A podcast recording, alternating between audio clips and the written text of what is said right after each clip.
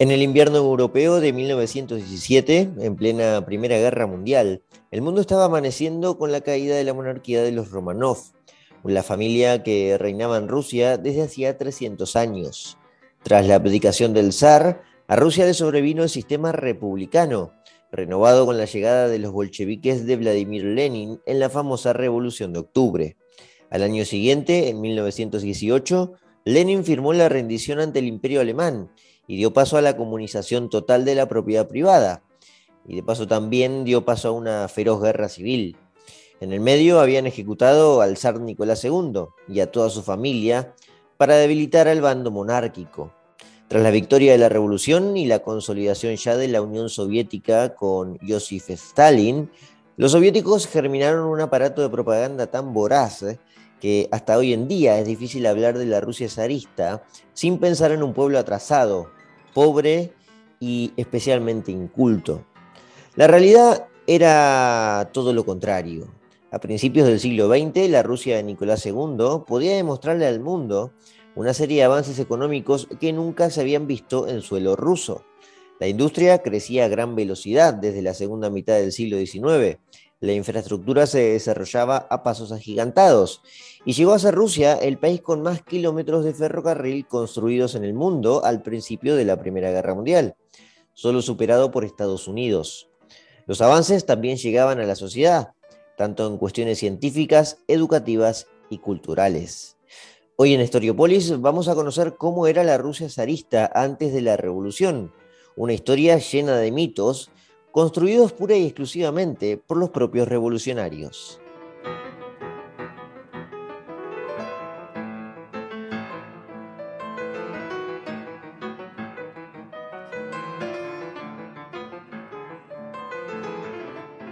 La Revolución Rusa fue para muchos historiadores el suceso más importante del siglo XX, especialmente porque muchos sucesos posteriores, eh, que han sido también muy, muy trágicos y quedaron en la mente de, de todos los contemporáneos de hoy en día, resultan difíciles de entender sin esa revolución. Resultan difíciles de entender si la monarquía de los Romanov no hubiera sido derrocada en 1917 la revolución inició exactamente en febrero del 17, cuando el último zar, quien ya dijimos, Nicolás II, debió abdicar ante la Duma, que era el parlamento ruso. Allí tomó el mando un gobierno provisional que unos meses después, eh, ya en noviembre, fue derrocado por otro, por otro gobierno, por otro político, un tipo llamado Vladimir Lenin, que trajo en sus espaldas a los bolcheviques, una rama radical del Partido Obrero Ruso se desató una feroz guerra civil posteriormente y en 1922 los bolcheviques ya fundaron la Unión de Repúblicas Socialistas Soviéticas, la famosa URSS, que luego se convirtió en una dictadura de partido único que dominó Rusia durante los siguientes 70 años. Así, de esta manera, a grandes rasgos, los Romanov dejaron el poder en Rusia. Al zar, como dije en la introducción, lo asesinaron en 1918 y también a toda su familia. Esos 70 años de la URSS, que prosiguieron a la caída del zar, consolidaron un régimen jamás antes visto en la historia. Es decir, los comunistas finalmente habían triunfado y se reconoce habitualmente en la historia como la primera revolución comunista de la historia. Y aunque hoy no estamos aquí para hablar precisamente de la URSS, vale recordar que esos 70 años se basaron constantemente en una máquina de propaganda. Propaganda en muchos aspectos, ¿eh?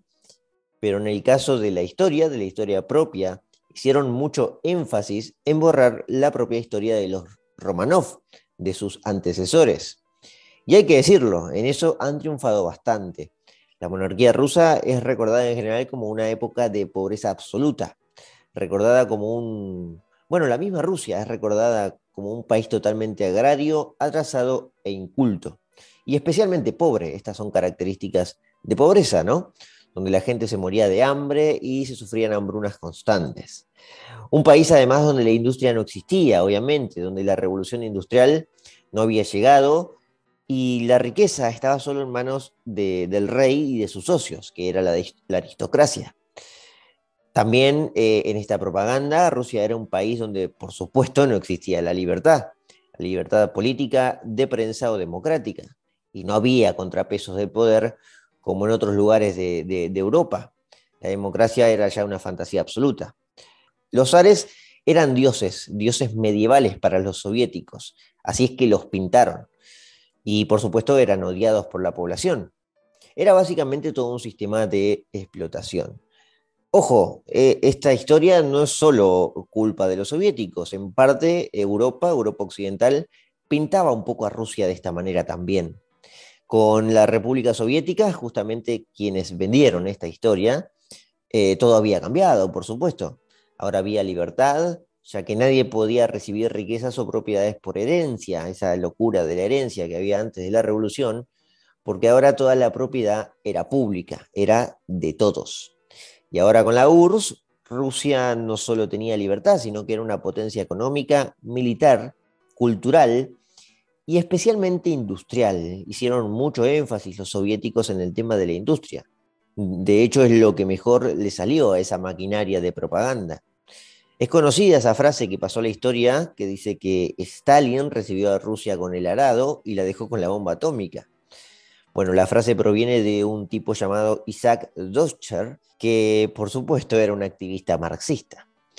Esta aclaración de, esa historia me parece fundamental para introducirnos en este episodio, porque toda esa historia es completamente falsa. Como siempre es difícil comprender que, que el comunismo estuviera vendiendo algo verdadero. Bueno, evidentemente no. Esto es pura propaganda marxista. La típica propaganda que, también se puso en marcha en cualquier otro país donde triunfaron los comunistas. La realidad con Rusia era distinta. Y es que antes de la revolución, Rusia era uno de los países más poderosos del mundo. Era una potencia económica y militar, pero también era una potencia industrial. Tenía sectores que exportaban inventos como lo era la electromecánica, la química o la propia industria textil. Y aunque se veía como un pueblo inculto, eso ya era también parte de, la soberbia de Europa Occidental en buena parte, la cultura rusa antes de la revolución estaba más que expandida en todo el mundo. Incluso en la propia Argentina, donde uno de sus artistas eh, estuvo en la apertura del Teatro Colón en el año 1908. Pero empecemos por, la cuestión económica y vamos a ir de a poco, ¿eh? desmontando esa farsa histórica de los soviéticos. De paso también podemos tratar de viajar a esa Rusia, ¿no? De cómo era, de entenderla y, comprenderla, ¿no? Sabiendo también que por supuesto tenía cosas para mejorar, cosas para mejorar ahí siempre. Había cosas para mejorar en ese mismo tiempo en la propia Inglaterra. De hecho, eh, hice un capítulo recientemente de, del liberalismo inglés y de la situación inglesa en ese momento. También tenía sus problemas. O en los propios Estados Unidos también. Pero a ver, hoy mismo en cualquier país del mundo, incluso en los desarrollados, hay cosas para mejorar. Así que por supuesto en el siglo XX había cosas para mejorar. Vayamos entonces a la cuestión económica. El imperio ruso venía avanzando a pasos agigantados, eso es lo cierto en cuestión económica, especialmente desde la mitad del siglo XIX en adelante. Una de esas reformas fundamentales para la economía tuvo lugar en el año 1861 fue la reforma emancipadora de los siervos. Esa ley significó para los campesinos, que eran por lo menos el 60% aproximadamente de la población total, significó la posibilidad de abandonar los campos y emigrar a la ciudad. Era un decreto que los convertía en ciudadanos libres en la práctica, por eso fue eh, la reforma llamada como, como, bueno, como la ley liberadora o como la reforma liberadora. Pero en realidad la base de esta ley abolía en la práctica el régimen de propiedad comunitaria, un régimen que estaba vigente en Rusia desde hacía muchos años. En gran parte del occidente ruso esa reforma llegaba, llegaba tarde, porque en realidad la, propiedad comunitaria ya estaba abolida, ya se estaba ejerciendo la propiedad privada y en toda regla. Por eso esta ley, como muchas otras leyes a lo largo de la historia, era como formalizar algo en los papeles y expandirlo hacia el este. El este también necesitaba que, llegara a la modernización. Es decir, a partir de 1861, la propiedad privada era consagrada en todo el imperio ruso, en forma de ley y de decreto, eh, de, decreto imperial del propio zar. Obviamente, una vez que se habilita la propiedad privada, ya está puesto en marcha el motor de un proceso económico de un proceso económico pujante. las ciudades se empezaron a poblar, porque los campesinos con esta oportunidad emigraban. Sin embargo, hay que decir que muchos encontraron todavía algo apresurado eso de, meterse en las fábricas y en las grandes ciudades. Así que fue un proceso lento, lo hicieron de a poco. Y muchos, aunque tenían la posibilidad de hacerlo, decidían seguir viviendo en sus campos. Por eso había tanta población campesina, incluso cuando inicia la Primera Guerra Mundial. Eh, seguían viviendo en los campos en forma de peones, como era habitual, o podían ahora hacerlo en forma de propietarios, propietarios de pequeñas parcelas, de pequeñas hectáreas. Eso era también una cuestión cultural de los rusos, que los, los caracterizaba y en parte los siguen caracterizando. Quien se siente cómodo en el campo, no tenemos por qué forzarlo a ir a la ciudad. Lo cierto es que hubo campesinos que sí lo hacían, que viajaban al oeste, donde las industrias, ahora vamos a verlo, estaban enriqueciendo muchísimo a los rusos. La posibilidad de emigrar, de emigrar a los centros fabriles, surgía a partir de un invento que caracterizaba en gran parte el modelo industrial, que fue la gran joya del desarrollo ruso. Estamos hablando, como no podía ser de otra manera, del ferrocarril.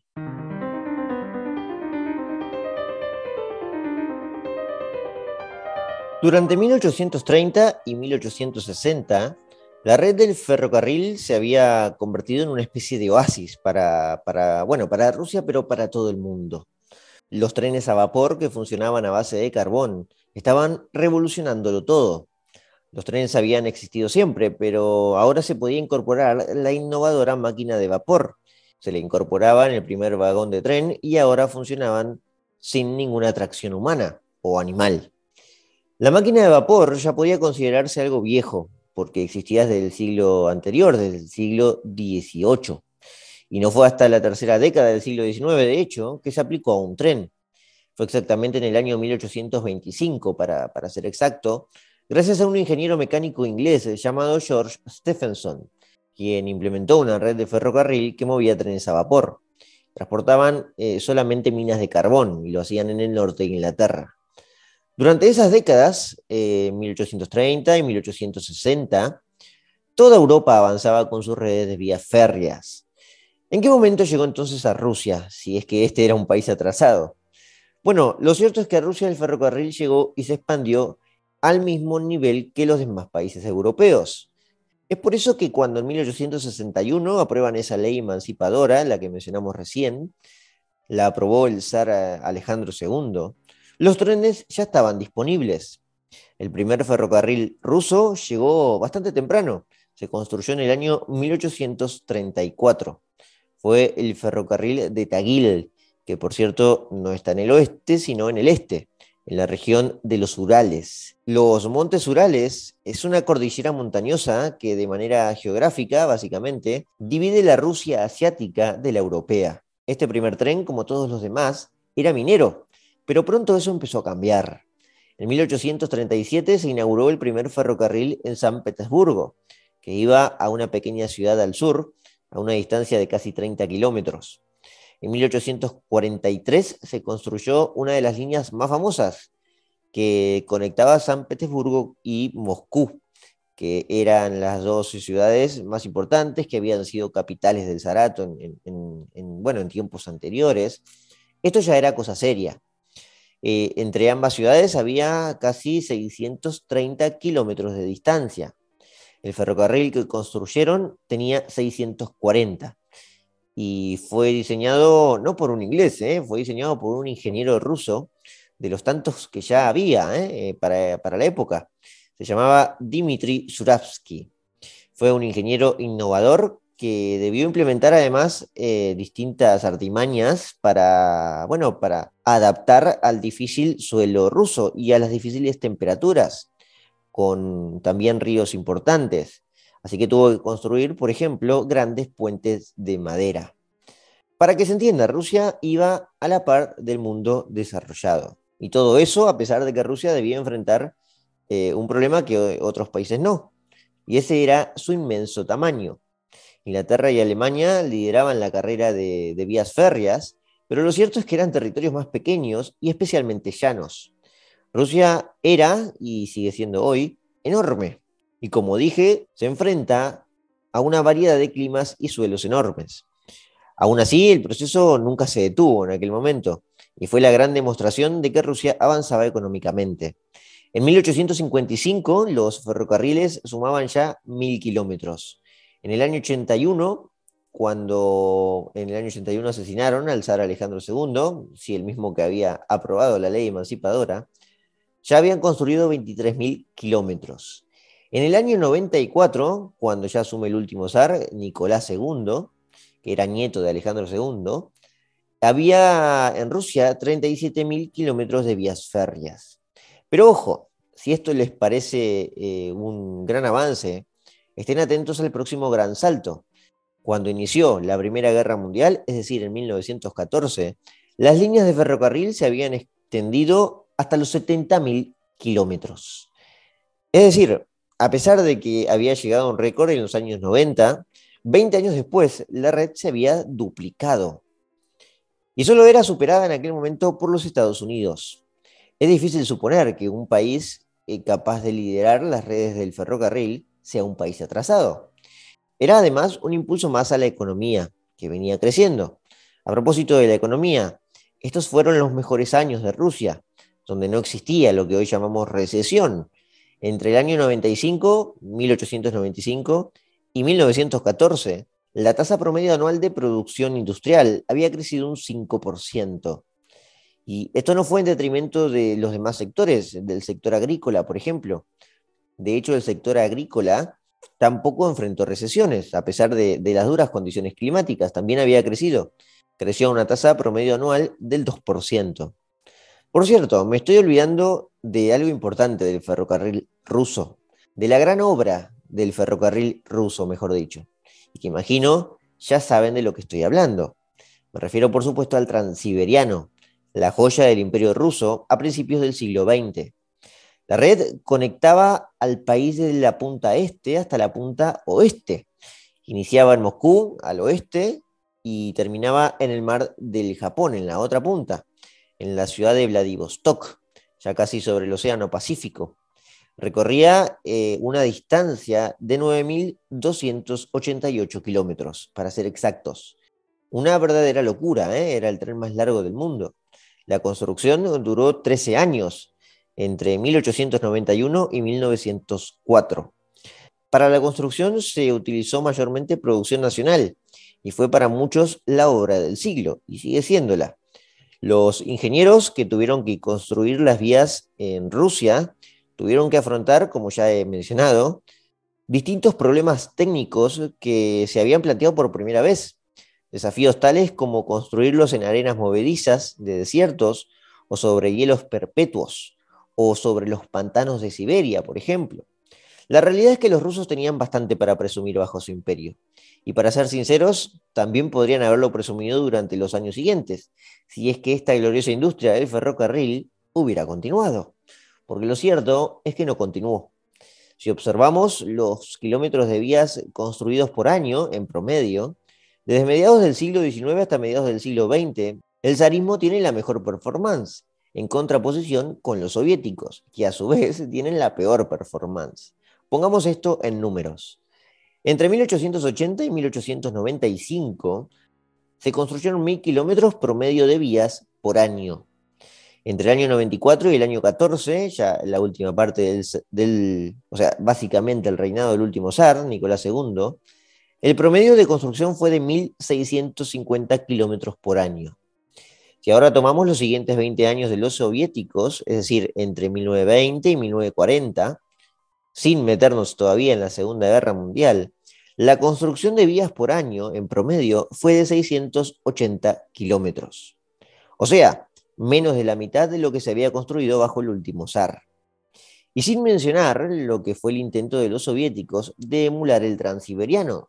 ¿sí? Tuvieron su propio proyecto en los años 50. Stalin quiso crear el Transpolar, un tren que atravesase Siberia, pero, pero bueno, no le salió muy bien. Y no solo fue un fracaso absoluto, ya que la obra no solo no se terminó, sino que fue una obra esclavizadora en toda regla. Fue, de hecho, la gran protesta dentro del Partido Comunista en aquel momento. Es más conocida, de hecho, como el ferrocarril de la muerte. No puede ser bueno, un ferrocarril que es recordado con ese nombre. Se, lo recordó con ese nombre porque la mano de obra provenía exclusivamente de prisioneros políticos que estaban condenados a trabajos forzosos en los campos de concentración. Salían especialmente de los gulags soviéticos, que bueno, eran esto, eran campos de concentración para los campesinos que no querían dejar sus tierras y que se resistían a, bueno, a abandonar la propiedad privada. Así que si hablamos de ferrocarriles, la Rusia imperial no solo fue mejor, sino que fue mucho más humanitaria que sus sucesores republicanos.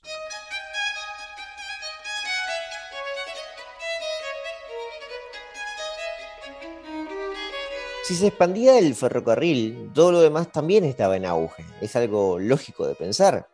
Miremos, por ejemplo, la producción de fundición de acero, ya que los soviéticos sí presumían sobre su industria, ¿eh? sobre su industria de acero. Lo de los trenes decidieron no presumir tanto. Vamos a medir la fundición de acero en millones de toneladas. Desde los años 80, y perdonen que vuelva con números, pero me parece que son datos importantes, desde los años 80, o sea, del siglo XIX, hasta 1913, la fundición de acero creció un 730%. Los 20 años siguientes, ya con los soviéticos, hasta el año 37, la fundición de acero siguió creciendo, pero solo un 350%. Es decir, esta producción redujo su crecimiento a la mitad. Y esto teniendo en cuenta que el acero fue en lo que más se empeñaron los soviéticos. Veamos el caso de la extracción de carbón. De 1890 a 1914, esta creció 1.400%. En los siguientes 20 años, la producción de los soviéticos eh, de carbón, de extracción de carbón, creció solo un 350%. Para que se entienda, se redujo por cuatro. La producción industrial cayó fuertemente en la era de los soviéticos, esa es la realidad. Cayó en su crecimiento, me refiero. Y todo esto a pesar de que la industria extractiva fue la preocupación esencial de Stalin, ya que todos los recursos de los demás sectores, especialmente el sector primario, fue expropiado. Y era expropiado no para, para uso propio, bueno, sí también, pero era especialmente para utilizar esa fuerza productiva en la industria. Así que eh, tuvieron que agotar todos los demás recursos, eh, los campos de concentración, expropiar hectáreas eh, a mansalva, y aún así no pudieron conseguir los niveles de crecimiento que tenía Rusia en materia industrial cuando reinaban los Ares. En cuanto a la industria formal, los números siguen hablando por sí solos. En 1914 había 400 fábricas manufactureras que superaban los 1.000 obreros. Pero en total, solo en el año 1900, Rusia contaba con casi 40.000 fábricas, en las que trabajaban 2.5 millones de operarios. A todo esto también había un marco regulatorio para la industria. Había una legislación laboral. La cantidad de horas trabajadas estaba siendo disminuida. Ya contaban las industrias con eh, una, legislación para accidentes laborales. Los sindicatos, además, también estaban extendidos. Obviamente, no tenían el poder que en otros países de Europa, e, eso es cierto. De hecho, en Inglaterra, para ser precisos, los sindicatos estaban mucho más consagrados y el Partido Laborista en aquel momento, como vimos en el capítulo de, Inglaterra, estaba eh, no solo en la Cámara de los Comunes, estaba en la propia coalición gobernante. Para fines del siglo XIX, la industria rusa ya era prestigiosa, prestigiosa por las gigantescas fábricas que se ubicaban especialmente en la región del Donbass, hoy una región disputada en Ucrania. Rusia había conseguido también ser un exportador neto de su propia industria. Es cierto que tenía ventaja comparativa eh, agraria por, claro, sus, grandes parcelas de tierra, pero también exportaba su producción nacional, como eran los tejidos, el calzado, la indumentaria de goma, se, exportaba desde Rusia, el linóleo. Para principios del siglo XX, ya Rusia y Estados Unidos estaban encarando la incipiente industria petrolera que modificaría muy pronto la cuestión del carbón. Era una carrera por la refinación del petróleo y los ingenieros rusos ya estaban trabajando en proyectos de exploración y explotación. Pero claro, tras la revolución, esto se cayó a pique. Pero no era solo el problema central que tenían los soviéticos, los socialistas, eso de, tratar de dirigir la, la, ingeniería desde un comité de partido, ¿no? Como trataban de hacerlo y como siguen tratando hoy en día, en algunas regiones del mundo, por supuesto. El problema era también que muchos ingenieros brillantes debieron emigrar. El más notable de ellos eh, era el ingeniero Stefan Timoshenko. Y perdónenme si aquí voy a empezar a nombrar a muchos personajes importantes, pero lo tengo que hacer, a pesar de sus apellidos difíciles. Timoshenko es considerado incluso hoy en día el padre de la ingeniería mecánica moderna, nada más y nada menos. Era uno de los tantos graduados de la Universidad de San Petersburgo. Por cierto, era la capital desde hacía muchos años eh, para, para, el imperio de los Ares. En plena guerra civil, Timoshenko emigró a Estados Unidos, terminó dando clases en Michigan y todos sus siguientes trabajos son la base de la ingeniería norteamericana. Lo mismo ocurrió con Igor Sirkovsky, otro ingeniero salido de la educación de San Petersburgo y famoso por ser pionero en aviación. Fue Sirkovsky el creador de los primeros modelos de helicópteros y también quien ideó los primeros aviones multimotores. Todo esto lo había trabajado desde joven Sirkovsky, pero claro, se consolidó en Estados Unidos, país donde también emigró durante la Revolución. Hay muchos más, por cierto, ¿eh? pero bueno, no puedo detenerme aquí porque puedo estar hasta mañana mencionando la cantidad de ingenieros que salían desde Rusia. Lo que queda claro con esto es nuevamente que eso de que los rusos eran incultos, bueno, es otro mito más. Había una política de Estado también que buscaba atender la educación. En el caso de la ingeniería, Rusia fue todo un éxito. Por ejemplo, de las 20 facultades de ingeniería más importantes del mundo a principios del siglo XX, Rusia tenía 8 de ellas. De esa fuente universitaria hoy salen brillantes ingenieros de Ucrania también, ¿eh? De Polonia o de los países bálticos, incluso también de la propia Rusia. Es decir, eh, los rusos se siguen destacando hasta hoy en esa materia. Los rusos también se destacaban en química. La, capital, San Petersburgo, era sede habitual de conferencias universitarias. De hecho, en 1915 se iba a llevar a cabo en, San Petersburgo el Congreso Mundial de Química. Pero bueno, con, el inicio de la Primera Guerra Mundial esto fue, esto fue pospuesto y con los soviéticos ya no lo pudieron realizar. Esto era una demostración más ¿eh? de que en el presunto país de los incultos había un prestigio científico. Esto quedó reflejado aún más eh, con dos premios Nobel a principios de siglo, que eran rusos.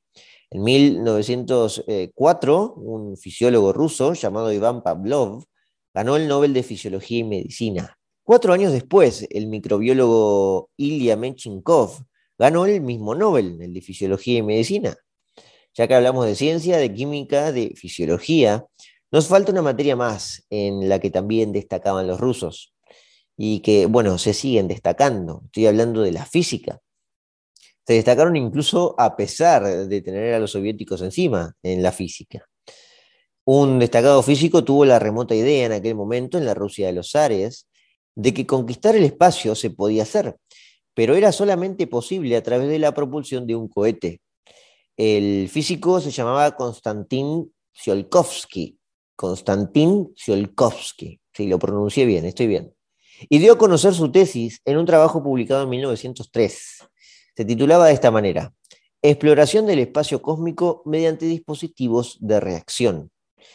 Tsiolkovsky es considerado hoy en día el padre de la cosmonáutica. Ojo, y no fue la excepción. Hubo otros científicos también eh, que se dedicaron a la física, como por ejemplo Sergei Korolev o Pavel Florensky. Ambos lamentablemente cometieron el gravísimo error de quedarse en la Rusia soviética. Estos no emigraron a Estados Unidos o a otro país. Ambos, de hecho, fueron encarcelados por Stalin. El último, el que mencioné, Pavel Florensky, fue directamente asesinado. No hubo perdón para, para el pobre hombre. Florensky no solo era un matemático brillante, resulta que también era un sacerdote ortodoxo.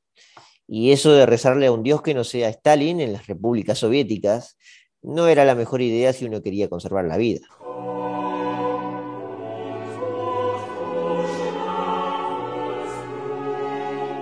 Bien, sigamos avanzando porque aún me quedan algunas cosas para mencionar de Rusia. No está de más, por cierto, esto que, comenté recién, ¿eh? lo, de, lo de ser cristiano para Florensky fue letal. No era una buena idea mostrar los cultos o el culto ortodoxo en aquel momento, que era mayoritario en Rusia y bueno, lo sigue siendo. Los ingenieros que habían emigrado, en parte era también por eso, ¿eh? profesaban el culto ortodoxo y eso estaba literalmente prohibido.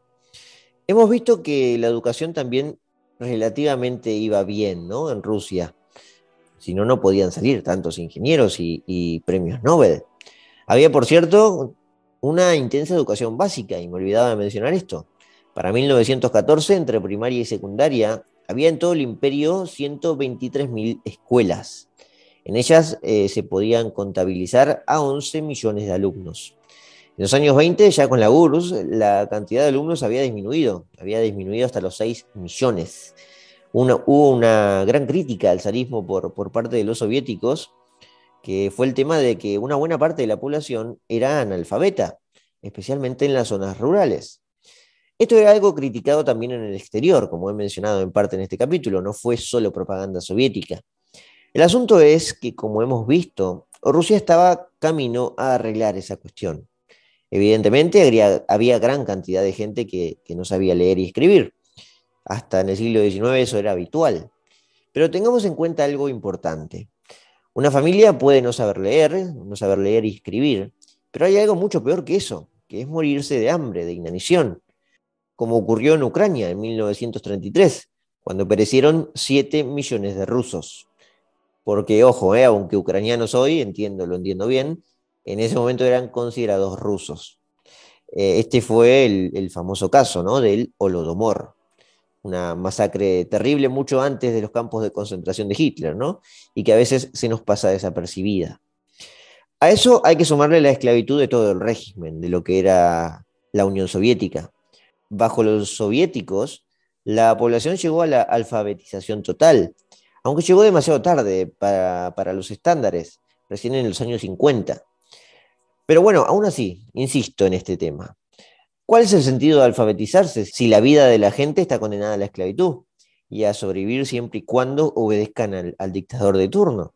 Así que sí, era un desafío para el zar alfabetizar, pero mucho más duro es lo que ocurrió después. El otro desafío para la Rusia zarista a, la hora de alfabetizar era la cuestión humana. Y es que en el imperio vivían para 1914 la cifra de 180 millones de habitantes. Este era quizás el gran desafío. Los británicos se podían jactar de su sociedad alfabetizada, pero lo cierto es que su población era mucho menor. Si contamos Irlanda, para 1911, los británicos eran aproximadamente 45 millones. Y obviamente aquí no estamos contando las posesiones coloniales. ¿eh? Eh, es decir, si le reclamamos a Rusia, tal vez deberíamos reclamarle también a Inglaterra que tenía que haber alfabetizado a la India o a Sudáfrica.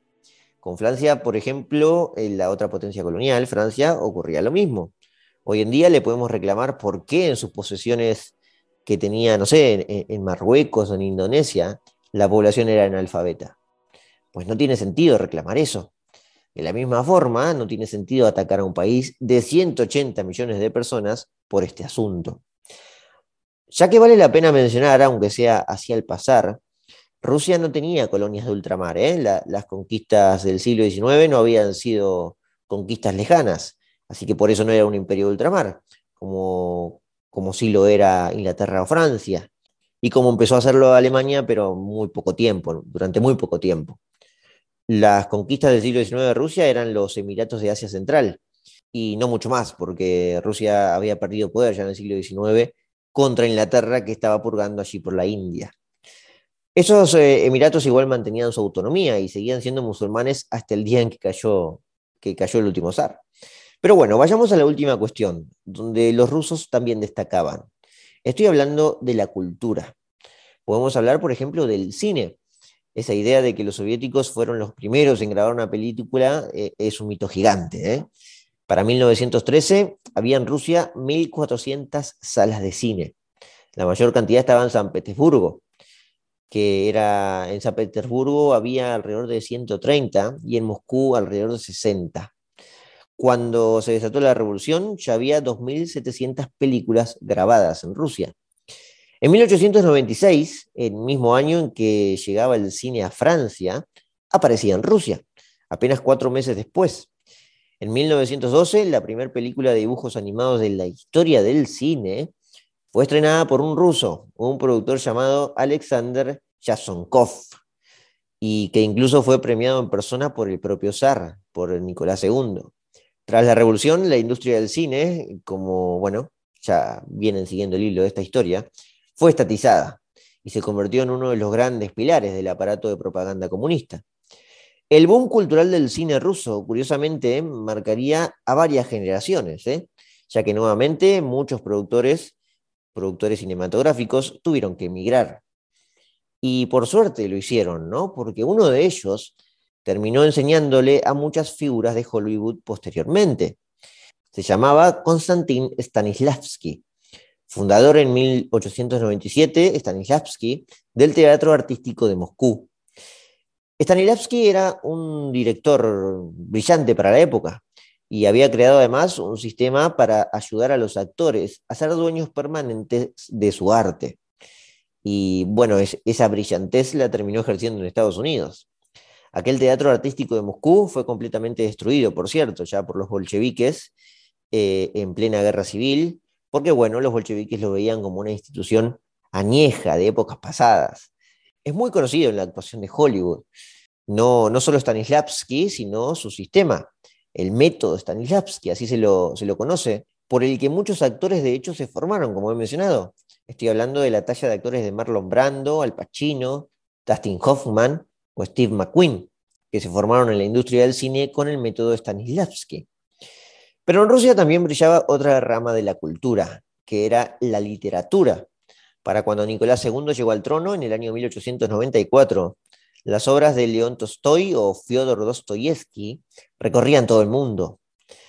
También destacaban otros autores, como fue el caso de Iván Bunin, quien recibió el Premio Nobel de Literatura en 1933. Bunin, por supuesto, también emigró tras la Revolución, pero este no se fue a Estados Unidos, terminó en París, en Francia. Según todos coincidían en aquella época, Rusia estaba atravesando el siglo de plata, el siglo de plata culturalmente hablando, ya que estamos en, la cuestión cultural. Podría seguir también con la música, ¿eh? especialmente con las orquestas de Sergei Rachmaninov. También eh, derrochaban cantantes líricos los rusos, tal fue el caso de Fedor Chaliapin, que para los argentinos de principios del siglo XX debería resultarles conocidos. Eh, Chaliapin estuvo en 1908, nada más y nada menos, que en la inauguración del Teatro Colón, el que se inauguró en la ciudad de Buenos Aires y sigue siendo hoy día una de las cosas más, más bellas, una de los, uno de los edificios más bellos de la ciudad de Buenos Aires.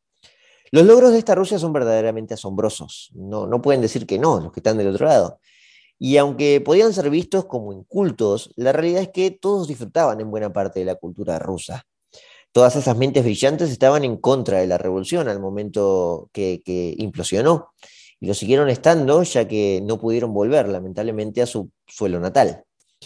El ganador del Nobel de Literatura, este que mencioné, Iván Bunin, el que se radicó en París, escribió un pequeño libro sobre la revolución mientras la veía con sus propios ojos. Incluso antes de la llegada de Lenin, ¿eh? lo publicó en 1917. El libro se llamó Los días malditos y en uno de sus párrafos decía lo siguiente. Nuestros hijos y nuestros nietos no van a poder ni siquiera imaginar aquella Rusia donde hasta ayer vivíamos. No van a poder entender toda esa fuerza, esa riqueza y esa felicidad que no supimos valorar.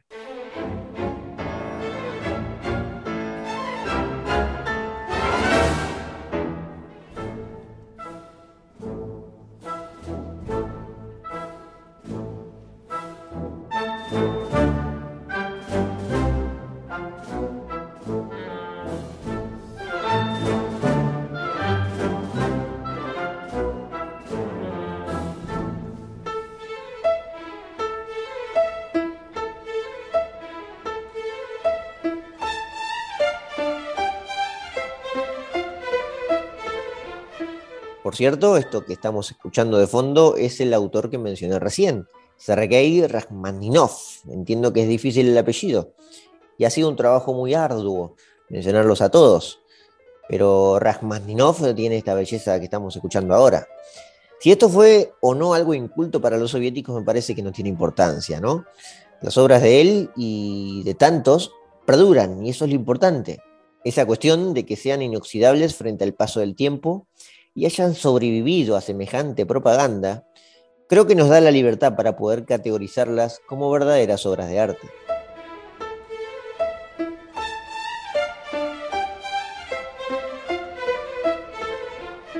Como hemos mencionado, ser potencia no implica no tener problemas. Lo hemos aclarado varias veces en este episodio. Hemos hablado, por ejemplo, de que faltaba intensificar la alfabetización, pero la mayor crítica para la monarquía de los Romanov iba directo hacia la cuestión democrática, que no, bueno, de la cual no hemos hablado demasiado. La, la libertad democrática que se demandaba en ese momento finalmente se impuso, pero se impuso a los tumbos, la cuestión democrática se incrustó después de la revolución, o sea que llegó a través de una revolución, la que tuvo lugar en el año 1905. Era una cuestión puramente política. Rusia había copiado mucho de Occidente, como he mencionado, había avanzado económicamente, estaba sentando las bases para, una industria de las más importantes del mundo, y todo lo estaba logrando sin ningún parlamento democrático, como, como tantos estaban de moda en ese momento en Europa. Una parte de la aristocracia más liberal de Rusia venía insistiendo mucho con esto, con esto de, tener un parlamento. Rusia era una monarquía muy verticalista, eso es cierto, pero eso no significaba que no había ninguna división de poderes. Existía, por ejemplo, un Senado de gobierno, donde se dirimían cuestiones judiciales y legislativas. Los asuntos legislativos, por cierto, eran asumidos por un Consejo de Estado, así se llamó, o así se llamaba, mejor dicho que además para 1890 tenía 60 miembros y actuaba como un parlamento aristocrático que definía el rumbo de la monarquía. La aristocracia no estaba ni por asomo totalmente a favor del rey, del zar, en este caso de Rusia, así que créanme, no es que funcionaba como una, como una escribanía, ¿eh? era algo parecido a la Cámara de los Lores de Inglaterra, pero claro, con menos miembros. En líneas generales, no es que no faltaban instituciones, sino que en todo caso faltaba democracia, que por cierto tampoco es que se instaló ni con el Parlamento, ni mucho menos con los soviéticos. Pero el Parlamento era, era un capricho incesante para, para, para Rusia, era una demanda incesante. Y los liberales recién pudieron apretar al zar en aquella revolución, la de 1905. Recién ahí el zar terminó cediendo. La revolución de 1905 estaba directamente conectada con la durísima derrota del ejército ruso, en una guerra muy importante también, que fue la guerra contra el Japón. La guerra ruso-japonesa que inició el año anterior fue una humillante derrota para los rusos y convirtió a Japón en verdadera potencia. La guerra también marcó la primera victoria de un país asiático contra una potencia occidental, en tiempos modernos, claros, y, eso fue algo que llegó a todo el mundo. Todo el mundo estaba viendo que Rusia ya no era tan fuerte, por lo menos en la cuestión militar. Lo era, por cierto, porque ponía a poner mucha gente, mucha carne en el asador en cualquier guerra, y lo, y lo terminó haciendo, de hecho. Pero en 1905 fue un momento de gran debilidad, un momento en el que la nobleza rusa terminó aprovechando. La aristocracia siempre, por cierto, fue un peligro para los zares, por eso mencionaba lo de ese Consejo de Estado, que no necesariamente los aristócratas que la formaban iban a ser adeptos al zar. Entre los muchos peligros que enfrentaban los zares, que vivían sufriendo atentados revolucionarios marxistas o incluso de los propios familiares de la nobleza, estaban los peligros de morir, de morir en el propio ejercicio del mando. Por ejemplo, el abuelo de Nicolás II, que, era el zar Alejandro II, que lo mencionamos a lo largo del capítulo, fue asesinado. Fue asesinado en el año 1881 por un activista revolucionario. Y si nos vamos un poco más atrás en la historia, encontramos dos zares asesinados en el propio palacio, ¿eh? en el propio palacio de invierno. Es decir, magnicidios provocados por los propios nobles. Esos zares fueron eh, Pedro III y Pablo I, por si lo quieren buscar. Volviendo a la primera década del siglo XX, los atentados también ya eran moneda corriente, era, era algo normal. En Europa también sucedía. En Rusia igualmente no eran asesinados solamente aristócratas de poder, ¿eh? también lo eran alcaldes o ministros, como podía ser el propio gobernador de Moscú, que de hecho fue asesinado. Y el hecho de que Nicolás finalmente permitió establecer un parlamento tras la revolución de 1905 no había cambiado mucho los ánimos, e incluso algunos parlamentarios seguían siendo asesinados. Quien sí logró algo de paz, aunque sea por unos años, fue un primer ministro muy astuto llamado Piotr Stolypin, Stolypin era un reformista muy apreciado por el zar, que estaba, que estaba dispuesto a avanzar en el sufragio y estaba dispuesto a seguir expandiendo la propiedad privada a cada vez más campesinos. Esta era la lógica del rey y de sus ministros, ¿eh? Avanzar en la propiedad privada, no volver a la comunización que, estaban pidiendo de hecho los socialistas revolucionarios. Pero como dije, fue una paz de pocos años, de poco tiempo. Stolypin cayó finalmente, como tantos otros, en un nuevo atentado que ocurrió en el año 1911. El hecho fue muy peculiar, ya que Stolypin fue asesinado en un teatro, en un teatro en la ciudad de Kiev, mientras escuchaba ópera. Sí, en Kiev, en la, actual capital de Ucrania. El atacante, aunque era un militante revolucionario, no era un obrero. Era hijo de un acaudalado propietario, se llamaba Dmitry Borgov. Aquel atentado fue otro puñal para la monarquía y para la estabilidad política del propio Nicolás. La Duma, como se llamó el Parlamento después de la Revolución de 1905, en líneas generales, hay que decir que funcionaba regularmente, pero estaba en disputa constante con el zar. Ya sin un interlocutor como Stolypin, el Parlamento estaba dispuesto ya a dar un golpe en cualquier momento. Fue entonces que en 1914 ese momento apareció, y apareció repentinamente, Rusia se metió en la Primera Guerra Mundial defendiendo la autonomía de Serbia contra la invasión austrohúngara. Unos días después se metió a Alemania y Rusia no tuvo otra opción que declararle la guerra, la guerra al poderoso imperio alemán. En el frente oriental, los rusos salieron desgarrados de sus duelos contra Alemania. Para fines de 1915, eh, el imperio ya contabilizaba cerca de 2 millones de bajas, el imperio ruso, y además había perdido territorios polacos, lituanos y bielorrusos. La situación mejoró un poco al año siguiente, ¿eh? en 1916, y con un involucramiento decisivo por parte del zar en, las propias decisiones estratégicas.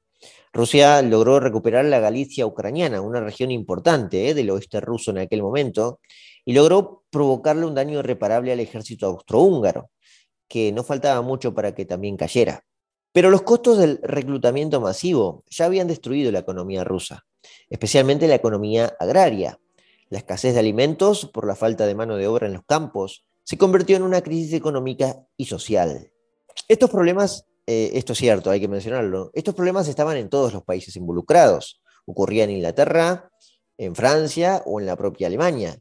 Y ya en el año 17 y 18 ocurrió también en Estados Unidos. En el caso ruso, los fríos inviernos del año 16 y el año 17 no jugaron para nada a favor. Pero bueno, sean del año 16, 17, 15 o 20, o incluso hoy en día, son inviernos terroríficos. Pero bueno, en ese momento caían de mal en peor. La tensión política escaló a su punto más alto con el asesinato de Rasputín, el polémico y enigmático monje que manejaba los hilos en el Palacio Real en ausencia del zar. Y al parecer controlaba a la zarina, la reina de Rusia, que por cierto, además era de origen alemán. Las huelgas masivas se desataron en el invierno de 1917. Era en un invierno que tenía que pasar la cosa, evidentemente. En el invierno europeo, por cierto, nosotros que estamos en Argentina, principio de un año es verano, bueno, para ellos es invierno y un invierno muy crudo. Ese invierno del año 17 dio lugar a una nueva revolución, la famosa Revolución de Febrero. La Duma decidió formar un gobierno provisorio entre liberales y socialistas revolucionarios. El propio Estado Mayor del ejército ruso vio con buenos ojos ese gobierno provisional y obligó al zar, en medio de todas las tensiones, a abdicar. Nicolás II terminó abdicando. Lo hizo el día 15 de marzo del año 1917. Apenas dos años de guerra bastaron para que Rusia se sumiera en un caos en todos los aspectos. Meterse en la Primera Guerra Mundial fue una tragedia enorme para el zar, pero la realidad es que tenía poco margen para rechazar semejante contienda como potencia, como, como imperio geopolíticamente crucial en aquella época, Rusia no tenía chances de quedarse afuera. El tema es que salió perdiendo, porque a pesar de algunas victorias, el imperio alemán se había apoderado de gran parte del oeste ruso, y eso era una derrota territorial en toda regla. La guerra sentenció el final de la monarquía, pero especialmente sentenció el final de todos los avances, de todos aquellos logros que hemos repasado hoy, avances en cuestiones económicas, sociales, científicas y culturales. Es cierto que le faltaba la cuestión democrática a Rusia, principalmente si lo comparamos con muchos lugares de Europa, Pero también es cierto que las instituciones del zarismo existían y existían desde hacía tiempo, tal como he mencionado el caso del Senado de Gobierno o el Consejo de Estado. A fin de cuentas, el emergente desarrollo de la Rusia pre-revolucionaria no pasó desapercibida, y los apoyos a la restauración monárquica se pudieron observar masivamente en la guerra civil, guerra civil que se desató con la llegada de los bolcheviques de Lenin, quienes firmaron además la salida de la guerra rindiéndose a los pies de Alemania. En el Tratado de Brest-Litov, el bando realista tuvo su propio brazo armado en la guerra civil, que fue el Ejército Blanco, pero claro, terminó siendo derrotado en aquella guerra civil, ya para fines de 1922. Una guerra que de paso se llevó, se llevó al otro mundo a 8 millones de personas. Para ese momento, las conquistas de Rusia, de la Rusia zarista, ya eran una gloria pasada. Lo que venía ahora era una república, una república en toda regla, o mejor dicho, una unión de repúblicas, una unión de repúblicas socialistas y soviéticas. Como bien supo explicar aquel Nobel de Literatura, Iván Bunin, en ese libro titulado Los días malditos, nuestros hijos y nuestros nietos no van a poder ni siquiera imaginar aquella Rusia donde hasta ayer vivíamos.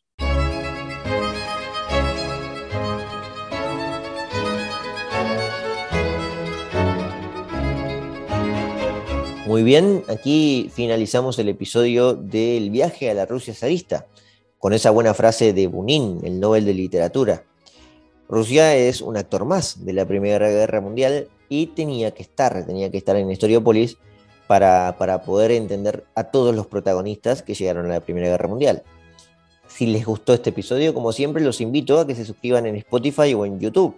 Y antes de despedirme, por supuesto, los invito a que nos encontremos nuevamente, ya eh, la semana que viene, en un próximo episodio de Historiopolis.